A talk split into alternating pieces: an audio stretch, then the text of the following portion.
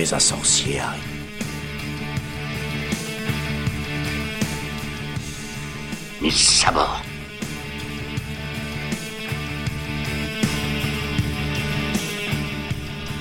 Vous écoutez Grimoire et Paroles, le podcast magique consacré à la littérature jeunesse. Bonjour à tous et bienvenue dans Grimoire et Paroles, le podcast magique consacré à la littérature jeunesse. Aujourd'hui, je suis avec deux invités pour parler de Harry Potter à l'école des sorciers. La première, vous ai-je dit qu'elle était très intelligente Avec elle, on argumente. Pas de oui, ni de non, c'est ni non. Salut Et la deuxième invitée, on dit souvent qu'elle est merveilleuse. Avec elle, tout glisse, c'est Alice. Bonjour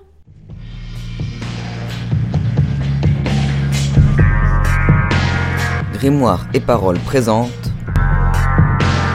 Harry Potter à l'école des sorciers.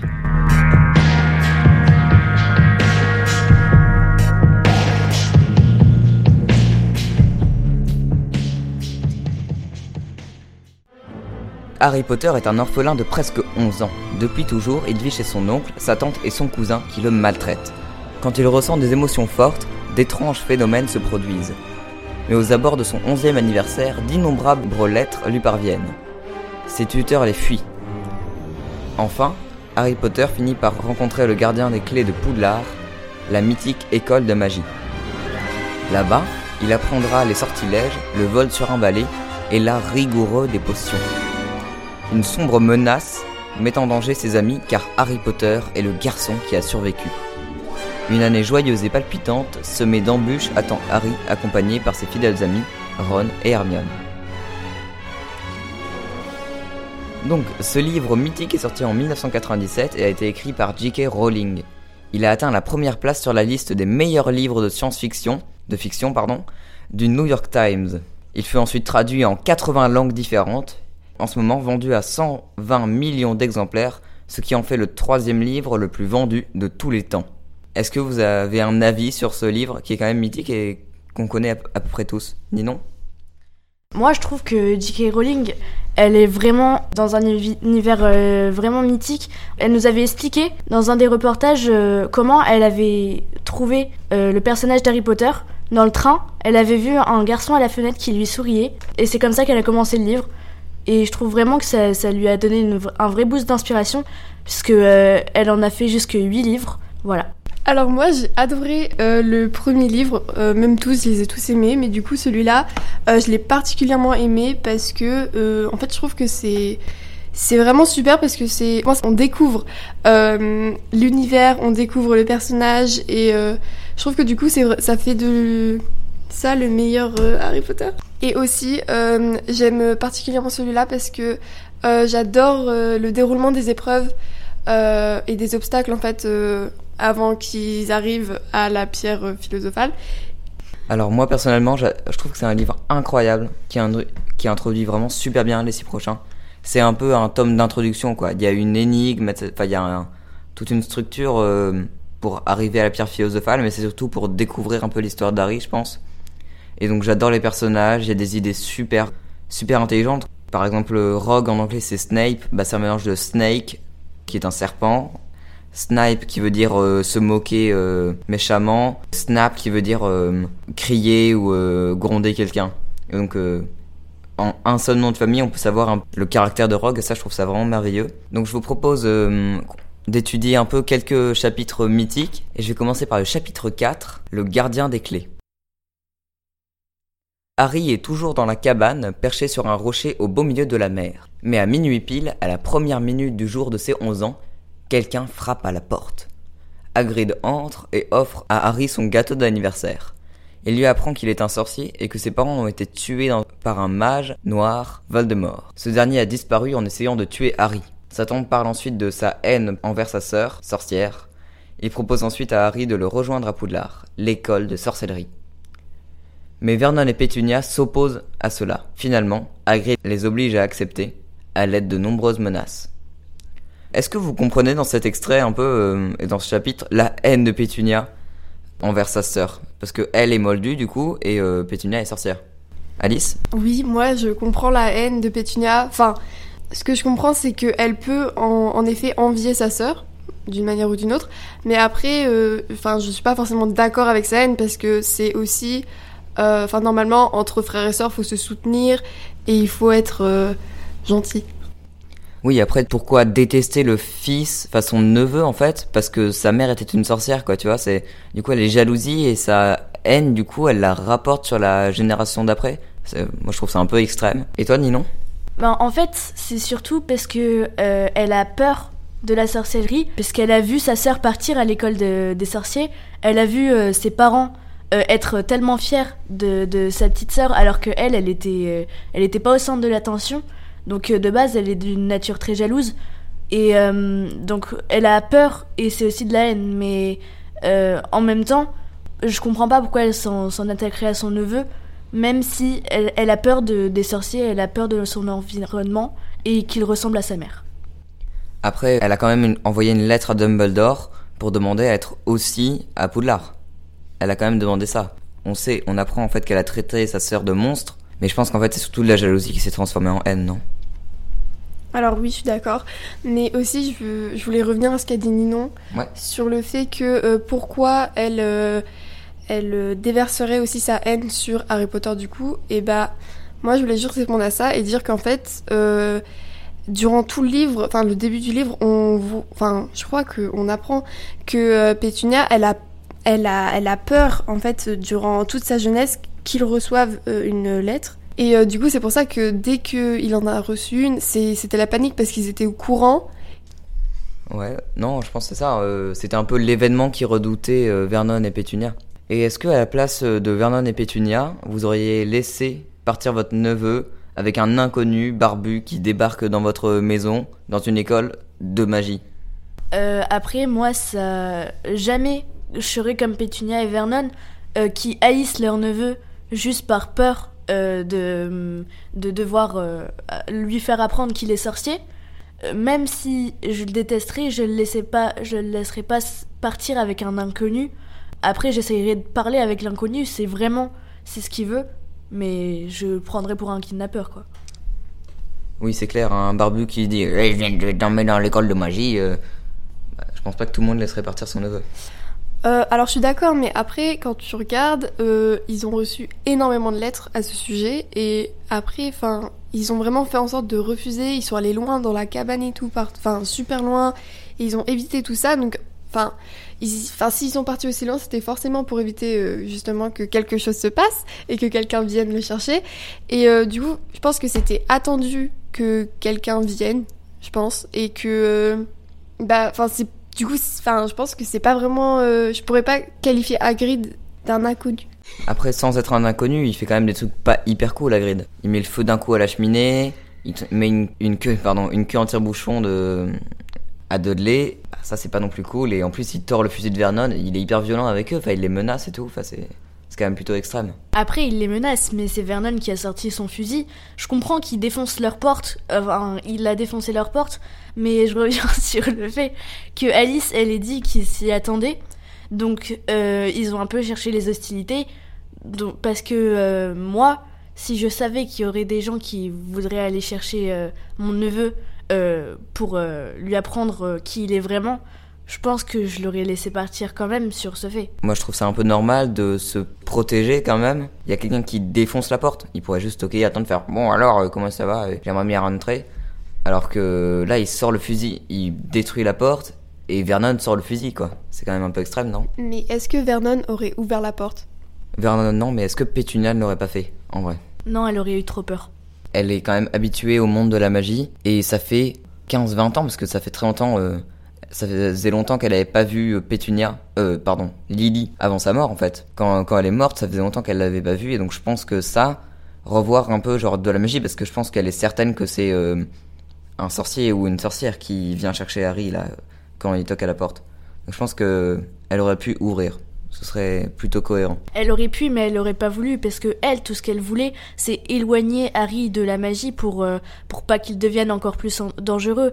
Déjà qu'elle euh, l'aimait pas et que elle, euh, elle voulait pas qu'il devienne sorcier comme, euh, comme sa sœur. Je pense pas qu'elle aurait ouvert, surtout pas en sachant que c'est un sorcier qui venait le chercher. Et dernière question, est-ce que vous seriez parti avec Hagrid si vous étiez, eh ben, Harry? Moi, s'il me maltraitait, maltraitait autant et que j'avais la possibilité d'a- d'aller dans une école de magie, euh, je foncerais clairement sans me poser de questions. Même euh, sans, avoir, euh, sans avoir connaissance du monde d'Harry Potter, un énorme barbu qui défonce ma porte et qui met des, des queues de tire-bouchon à mes parents qui me maltraitent, je vais quand même pas avec lui. Il fait une école de magie dans- avec un inconnu, moi j'y vais quand même pas. Moi, si, moi je pense que je foncerais. Bon, moi je préfère appeler à Das. Donc, deuxième passage, le chapitre 10, s'appelle Halloween.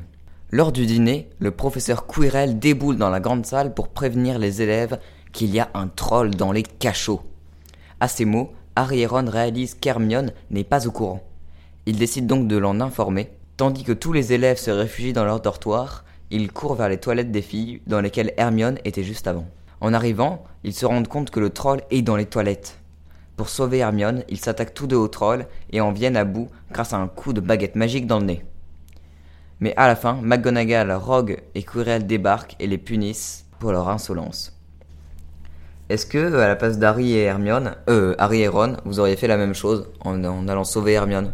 Étant donné qu'on est dans un monde de magie et que on connaissait déjà quelques sorts de base, j'aurais pas foncé la tête la première. J'aurais peut-être attendu que euh, mon ami qui est avec moi aille chercher un professeur.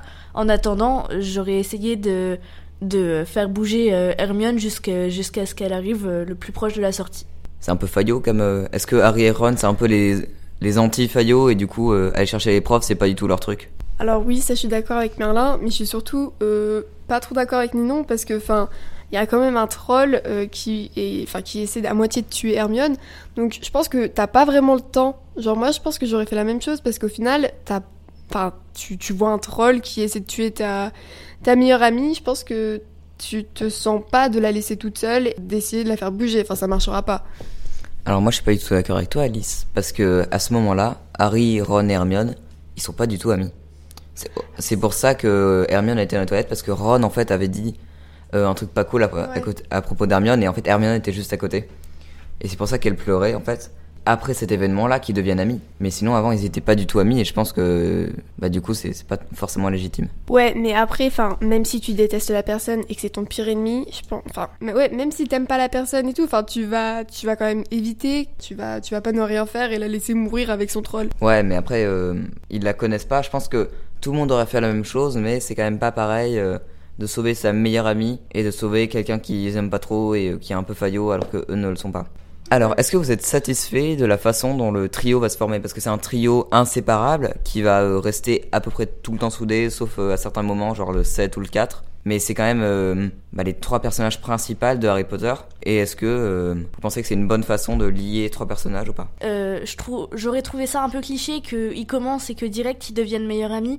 J'ai bien aimé le, le début avec le, le duo euh, Ron et Harry et que euh, l'amitié avec euh, Hermione elle vienne plus tard pour, pour que ça rajoute et que ça, ça finisse le groupe à trois. Oui, c'est bien aussi qu'il y ait une fille pour pas que ce soit une aventure entre mecs ou quelque chose comme ça, quoi. Et si vous étiez McGonagall, est-ce que vous auriez puni Harry, Ron et Hermione pour euh, leur euh, imprudence et euh, bah, le fait qu'ils s'attaquent à un troll alors qu'ils sont en première année, en début de leur première année? Je pense pas parce qu'ils avaient conscience du danger et ils savent à la fin qu'ils qu'ils ont pas fait d'erreur, même si c'était pas prudent de leur part, qu'ils auraient mieux fait d'appeler un professeur. Au fond, ils ont sauvé une vie. D'un côté, oui, euh, ils ont sauvé une vie.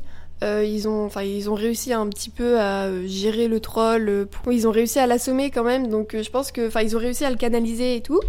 Donc, peut-être que pour ça, McDonald's, elle aurait, enfin, pu ne pas les, les punir. Et, mais d'un autre côté, genre, je suis d'accord avec elle parce que, enfin, c'est des premières années. C'est comme si euh, t'étais en sixième et que tu te battais avec euh, un dragon. euh, Enfin, genre, genre non. Du coup, ouais, enfin, je les aurais quand même punis parce qu'au lieu d'une vie en danger, ils en ont mis trois.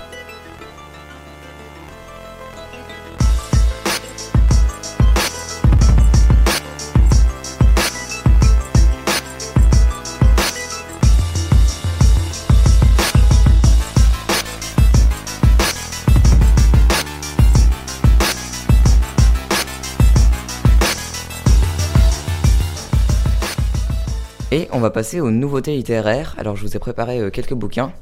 Donc je suis allé à la librairie euh, à côté de chez moi et le libraire m'a conseillé un livre qui s'appelle Métaux. de Yves Grevet qui est qui a l'air vraiment génial. Donc c'est 64 enfants euh, sur une île déserte en fait avec une grande école. Donc en fait ils sont ils apprennent dans cette école et on va se rendre compte bah, au fur et à mesure du livre qu'il y a quelque chose qui cloche, un peu apocalyptique. Et il y a Éducation meurtrière qui a l'air bien aussi et La Cité des songes et tout ça est sorti il y a pas longtemps. Enfin Métaux le troisième tome est sorti il y a pas si longtemps et La Cité des songes et Éducation meurtrière c'est sorti euh, en juin 2022 si je me trompe pas.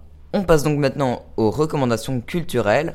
Donc un jeu vidéo, un jeu de société, un livre, un film ou une pièce de théâtre, vous nous proposez des choses.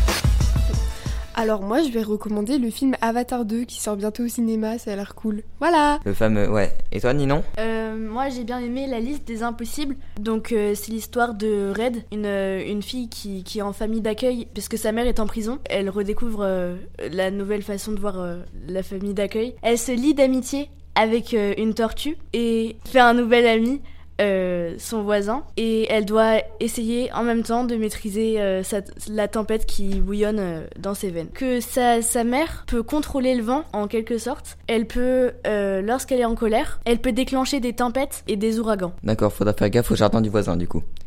Alors moi, j'ai trouvé un film et un livre. Alors le, le film, c'est 12 hommes en colère, un film qui est plutôt connu mais qui a pas mal de gens qui connaissent pas. Pas clair du tout, bref. Donc euh, un gosse tue son père, et donc c'est aux États-Unis dans les années 50 à peu près. Donc un enfant tue son père, et 12 jurés doivent rendre le verdict. Mais un des jurés s'avère avoir une longueur d'avance sur l'enquête. Un huis clos, en noir et blanc, et franchement c'est super. C'est hyper bien joué, je trouve. Le scénario est hyper bien. Et c'est vraiment une enquête, genre dans une seule pièce. Et c'est hyper bien fait. Et mon livre, c'est La passe miroir de Christelle Dabos. Donc, c'est dans une, euh, une planète Terre après la déchirure, donc la Terre a explosé en différentes euh, arches, c'est-à-dire des différents morceaux de planète. Et donc en fait, euh, chaque euh, arche a des pouvoirs différents. Et donc Ophélie, la personnage principale, évolue en fait dans ces arches et essaye de comprendre un peu le, complot qui se trame et qui menace la destruction des arches. Donc c'est de la fantaisie complètement classique.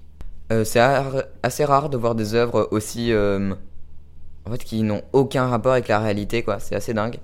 Mais euh, donc il y a 4 tomes, dont le dernier est sorti en 2022 aussi. Mais je vous dis tout de suite, le dernier tome. Enfin, moi j'ai pas fini le tome, tellement euh, j'en avais marre. Enfin, le dernier tome était plutôt désagréable. Ok, du coup j'ai trouvé un livre à recommander. Euh, c'est la saga Oniria.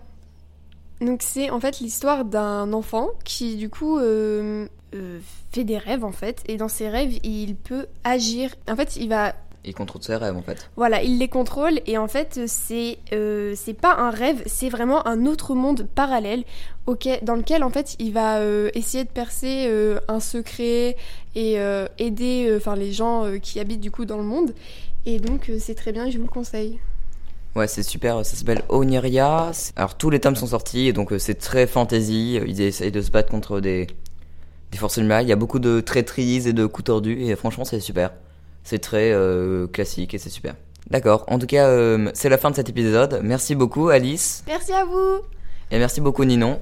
Salut. On se retrouve dans quelques jours pour un deuxième épisode. Salut. Salut. Et n'oubliez pas de suivre l'insta du podcast grimoire-du-bas et-du-bas parole au pluriel. Merci, salut.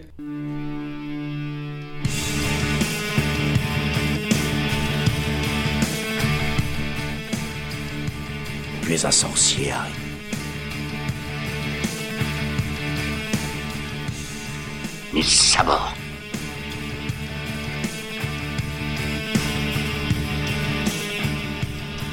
Vous écoutez Grimoire et Paroles, le podcast magique consacré à la littérature jeunesse.